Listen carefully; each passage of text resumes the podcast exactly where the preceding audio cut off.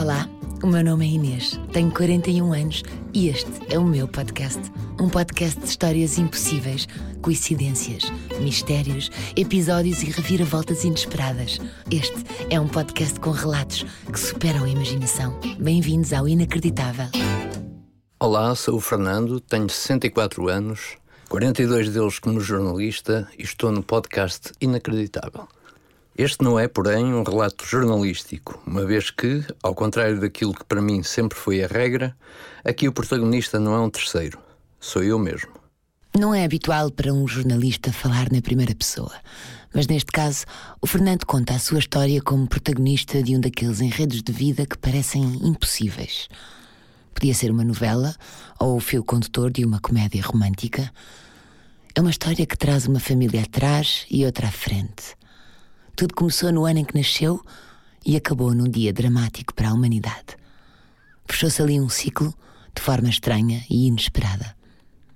A ponte entre Portugal e os Estados Unidos é antiga, mas desde meados do século XX que se intensificou com uma forte imigração daqui para lá. Hoje em dia, são várias as comunidades descendentes de portugueses na América. Há quem sinta para sempre que pertence aos dois lados do Atlântico, mesmo que deixe de lá viver. Da sua primeira infância, o Fernando só tem boas memórias. E talvez tenha sido isso que o deixou sempre com vontade de lá voltar. Fruto de um matrimónio entre dois luso-descendentes, totalmente integrados na sociedade norte-americana, vi ao mundo no final dos anos 50 do século passado.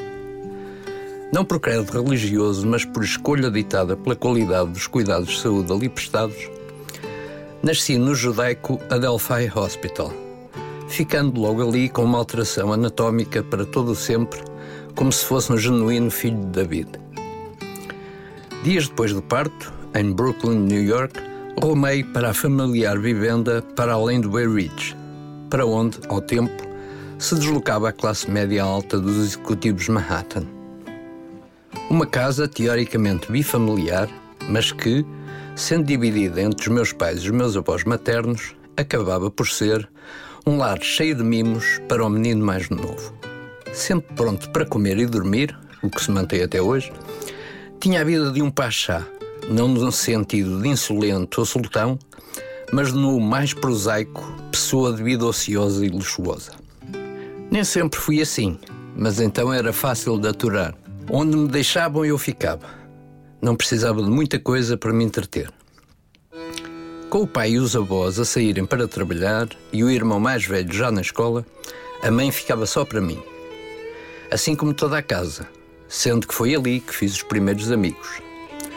No ralvado, que ainda hoje lá está, nas traseiras da casa, com meia dúzia de brinquedos, ficava horas no interior do playground que me impedia de sair, mas que permitia a entrada dos meus amigos, os pequenos esquilos, brincalhões, dos quais ainda hoje tenho saudades. Não tenho a mínima ideia de quando e como surgiu a novidade. Coisas de adultos ainda não me interessavam. Mas quando os meus avós decidiram mudar-se para Portugal, já dizia as primeiras palavras e dava passos firmes. Havendo questões ainda pendentes que impediam o meu avô de fazer a viagem de regresso à pátria, onde nascer em 1900, quem mandava decidiu que seriam as mulheres e as crianças a fazer a viagem. Ao que me disseram, a ideia seria que os meus avós regressavam em definitivo, sendo que o destino dos mais novos ficava pendente do futuro profissional do meu pai. Ou se concretizava o seu destacamento para Madrid para criar a filial ibérica da multinacional onde trabalhava, ou seria uma mudança temporária com direito a regresso. Vã esperança que tardou 40 anos a concretizar-se. Dados os muitos pertences dos quais a minha avó não se queria separar, a opção pela viagem marítima a bordo do navio grego Olímpia, que hoje ainda navega fazendo cruzeiros nas Caraíbas, vivia dias tumultuosos, em resultado de um esquecimento que se mostraria fatal para o sossego da minha mãe. A chupeta não embarcou. Há quem diga que foi aí que deixou de existir o Pachá.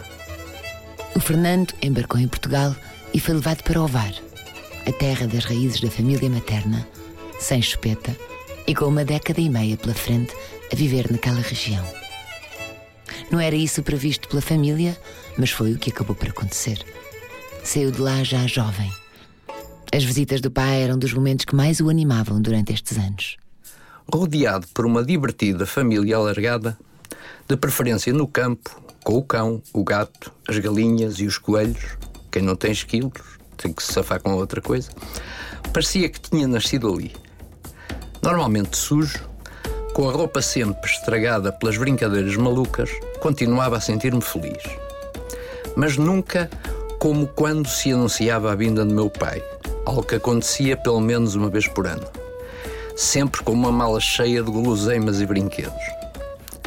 O prometido regresso ia sendo adiado, mas não excluído, invertendo-se a lógica linguística que imperava do outro lado do Atlântico. Agora falava-se inglês em casa e português na rua.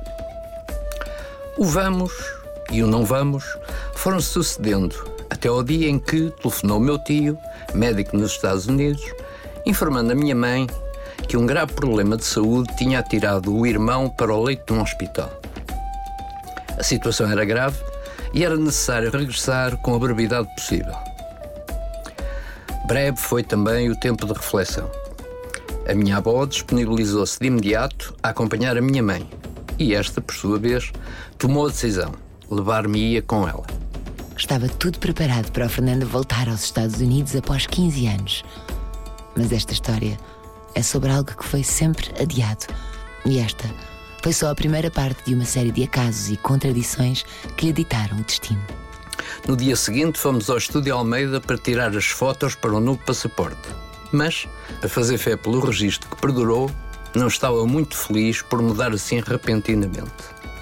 Viagem marcada, mala feita, frase que será repetida várias vezes. E o novo telefonema do meu tio, a saúde do meu pai não augurava nada de bom e era aconselhável que o menino não viesse. Ficou assim para depois o regresso prometido. Salvando-se meu pai do pior dos desenlaces, mas não recuperando totalmente a sua condição anterior, os pais e a avó acabaram por regressar, juntando-se toda a família em Portugal. A carreira profissional do meu pai tinha terminado e parecia que os Estados Unidos passariam a ser apenas o meu país de origem. Até a nacionalidade norte-americana, mantida até hoje, que as autoridades do Estado Novo tentaram retirar, como o fizeram muitas dezenas como eu, pois os serviços à falsa fé tinham instruções para nacionalizar todos os machos estrangeiros que viessem viver para este jardim à beira-mar plantado. Um ardil para virem a ser chamados aos 18 anos para o serviço militar obrigatório. Os anos foram passando até se chegar ao dia 25 de abril de 1974. Democratas ou republicanos, lá por casa festejou-se a democracia e sonhou-se com um país que fosse possível dizer em voz alta aquilo em que se pensava.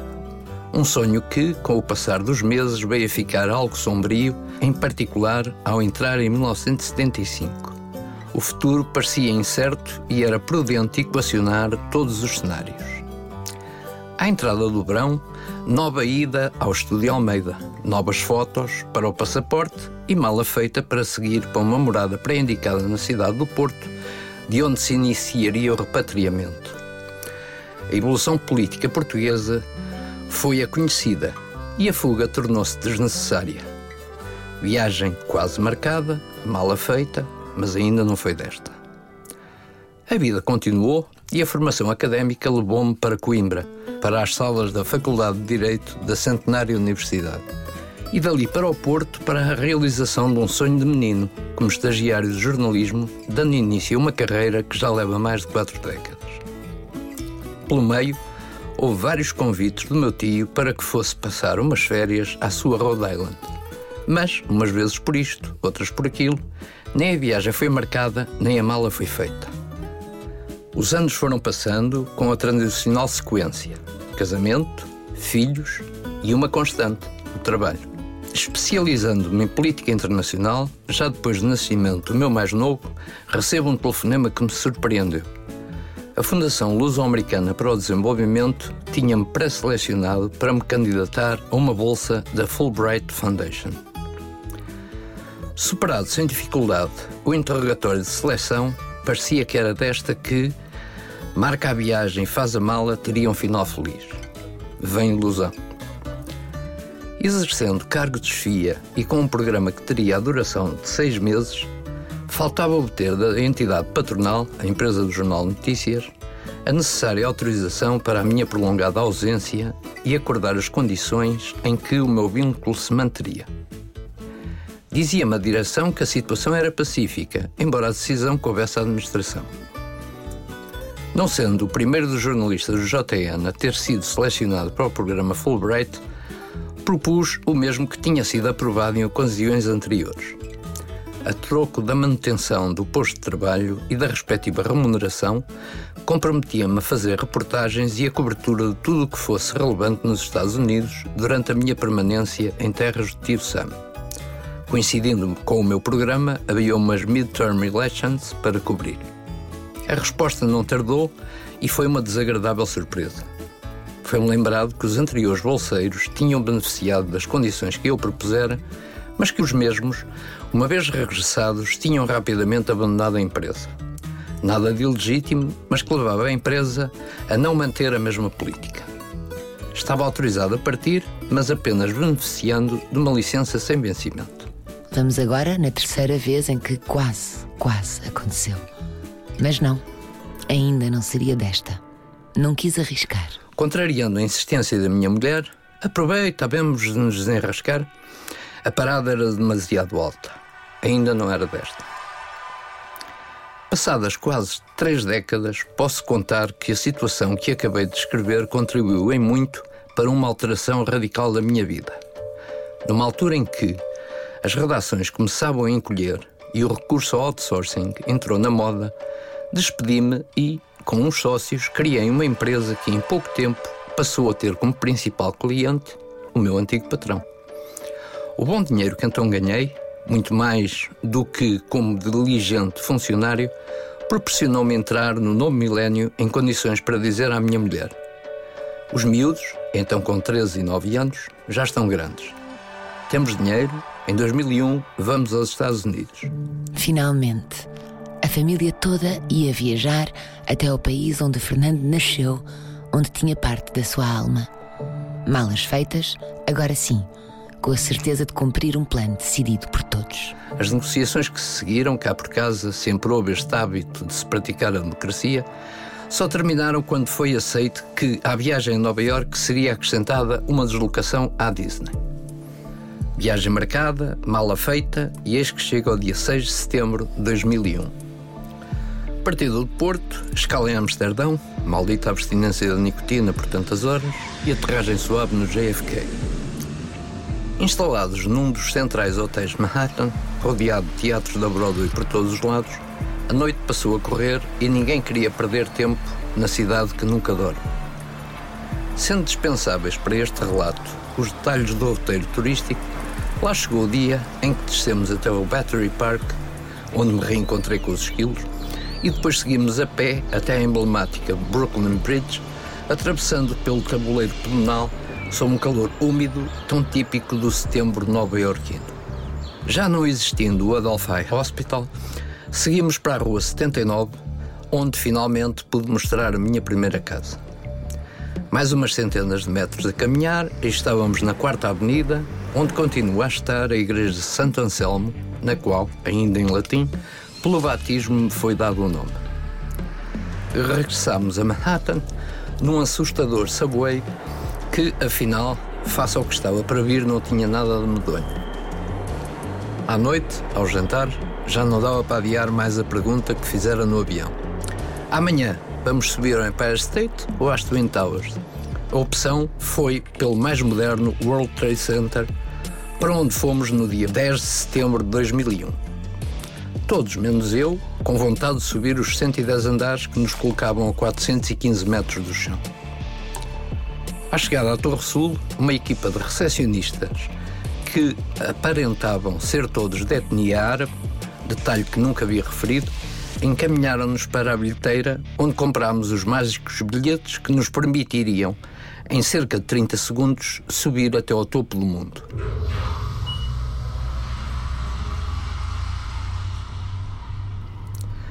Saímos do supersónico elevador no piso 109, todo ele rodeado de vidro, que permitia uma vista única de toda a grande metrópole.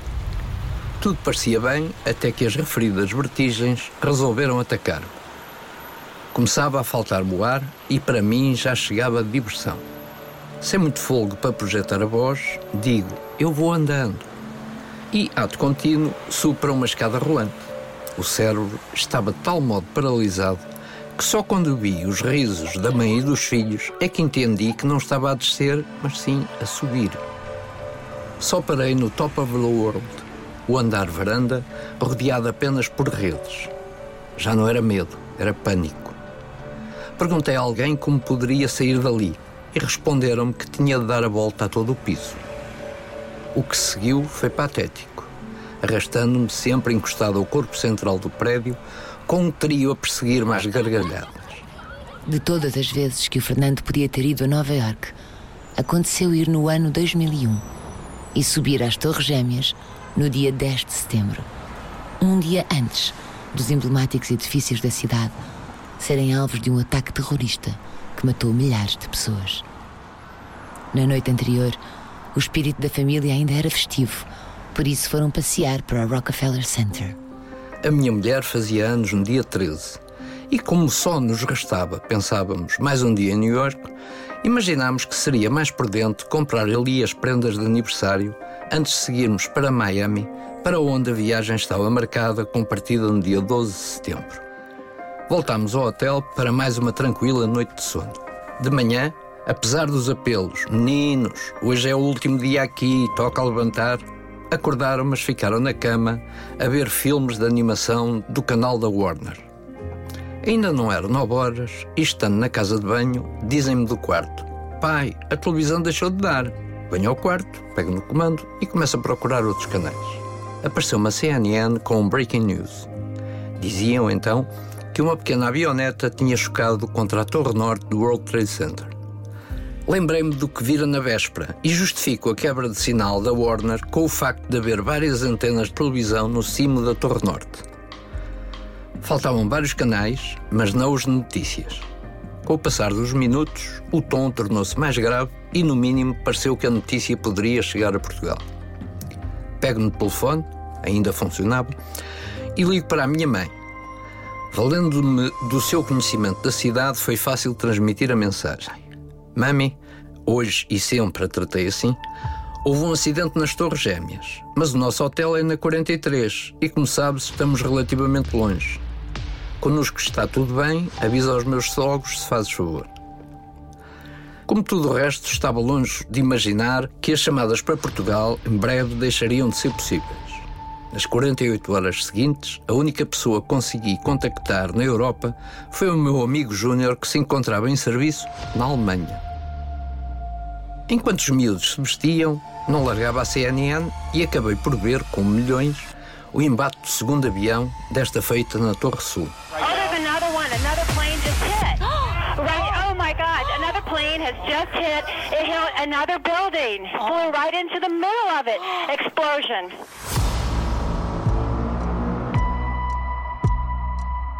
Nem tivemos, nem nós, nem praticamente ninguém que não estivesse no local, noção exata do que se estava a passar. Estávamos mais ou menos a cerca de 5 km e pareceu-nos que tudo continuaria normal. Viemos para a rua e seguimos para norte em direção ao Rockefeller Center. No caminho vamos para entrar na loja da Gap, na esquina da Rua 44 com a 7 Avenida, mas dizem-nos que vão encerrar. Seguimos para a esquina oposta para tomar um café. Ainda lá estávamos quando ouvimos na instalação sonora. Senhores clientes, devido aos acontecimentos de hoje, vamos encerrar as nossas instalações. O cerco parecia apertar-se e, não sendo a internet o que hoje é, faltava-nos informação. Passámos à frente de uma montra de uma loja de televisores, mas sem som, pouca informação deu para recolher. Continuando a caminhar, sempre na direção oposta ao sinistro, cruzámos-nos com um casal de portugueses, há sempre portugueses em todo o lado, mas só contribuíram para aumentar a confusão. Diziam que o avião tinha caído no Pentágono. Na altura desconhecíamos os ataques fora de Nova York. Já na Quinta Avenida, em frente à Trump Tower, ouvimos um barulho metálico estridente. Estavam a encerrar as montras da Tiffany. Vá-se lá saber porquê, foi o som que me fez acordar. Para quem viveu estes momentos na cidade de Nova York, não deve ter sido imediata a percepção do que realmente estava a acontecer. O ataque foi tão violento que parecia impossível. Também para esta família demorou algum tempo até perceberem a gravidade da situação e como se viveriam os dias seguintes. O refúgio foi o hotel, com televisão para acompanhar os acontecimentos. A insegurança na rua começava a notar-se. Era o início numa reviravolta desta viagem, onde a Disneylândia deixou de ser um sonho. Começámos a descer a Quinta Avenida até à porta da Catedral de São Patrício. Ao contrário do que era normal, as portas principais estavam fechadas, mas era possível entrar por uma lateral. Já com alguma noção de que a situação se estava a complicar, antes de entrar digo: Vamos aqui pedir uma boleia. Afinal, a Nossa Senhora de Nova Iorque é a mesma de todo lado. O regresso ao hotel foi uma cena marcante. Os que seguiam para sul eram uma minoria. Centenas de pessoas cruzavam-se conosco. Passos firmes e apressados, em silêncio, mas com as lágrimas na cara e com o olhar no infinito. Cinematograficamente pareciam mortos-vivos. Quase não nos apercebemos, mas o trânsito automóvel praticamente tinha desaparecido. Nos dias seguintes, ficaria reduzido a carros de bombeiros e ambulâncias, alguns táxis e uns misteriosos automóveis pretos com todo o ar de pertencerem aos departamentos federais. Com todas estas voltas, o tempo foi passando e, descendo para além da nossa rua, parámos no cruzamento da Rua 42 com a Quinta Avenida. No horizonte, pareceu-nos já só ver uma das torres. A primeira tinha caído minutos antes, às 9h59. Ainda conseguimos fotografar o fumo negro que saía da Torre Norte, que desapareceu da objetiva às 10h28. Também ela acabava de ruir. Voltámos para o hotel e começámos a ficar completamente conscientes do que estava a acontecer. Havia notícias de outros aviões comerciais que tinham caído em outros estados. E o medo vinha da notícia que ainda havia umas dezenas no ar. Só respirámos melhor ao fim da tarde, altura em que saímos para comprar comida numa loja de conveniência que excepcionalmente permanecia aberta. Se à chegada a New York o barulho constante da grande metrópole não nos tinha surpreendido, agora o choque vinha do silêncio, entrecortado pelo rugido de um par de F-16 que patrulhava aos ares, voando mais baixo do que muitos prédios. O nosso voo para Miami, com partida de Newark, estava marcado para as 12 horas do dia seguinte e começou a crescer a dúvida se se manteria. Uma noite mal dormida e na manhã seguinte a minha mulher pendura-se no telefone para saber se o voo se mantinha. Dizem que sim, que poderíamos seguir para o aeroporto. Deixámos o hotel e conseguimos um dos poucos táxis que circulavam, que nos levou para a Penn Station, para onde parecia confluir meio mundo. Com duas crianças e quatro malas, era necessário combinar a tática. Cada um segura na sua mala.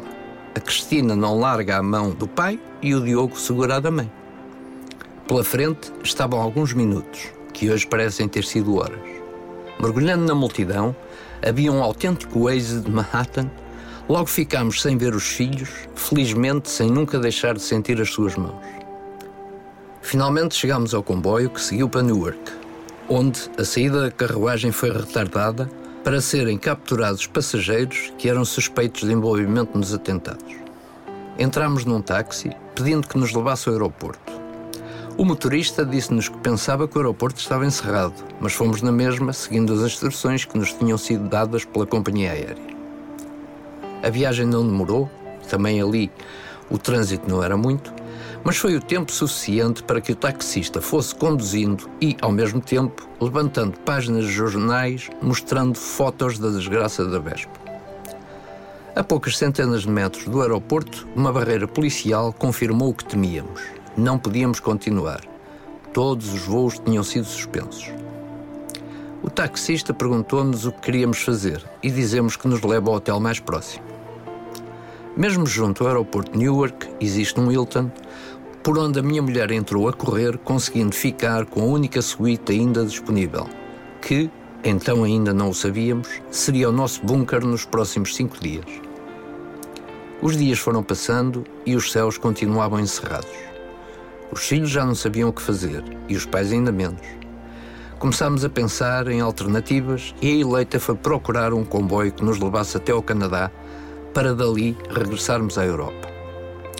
Tínhamos acabado de sair da estação quando ouvimos um som desconhecido desde dia 11. Um avião comercial levantava do aeroporto de Newark.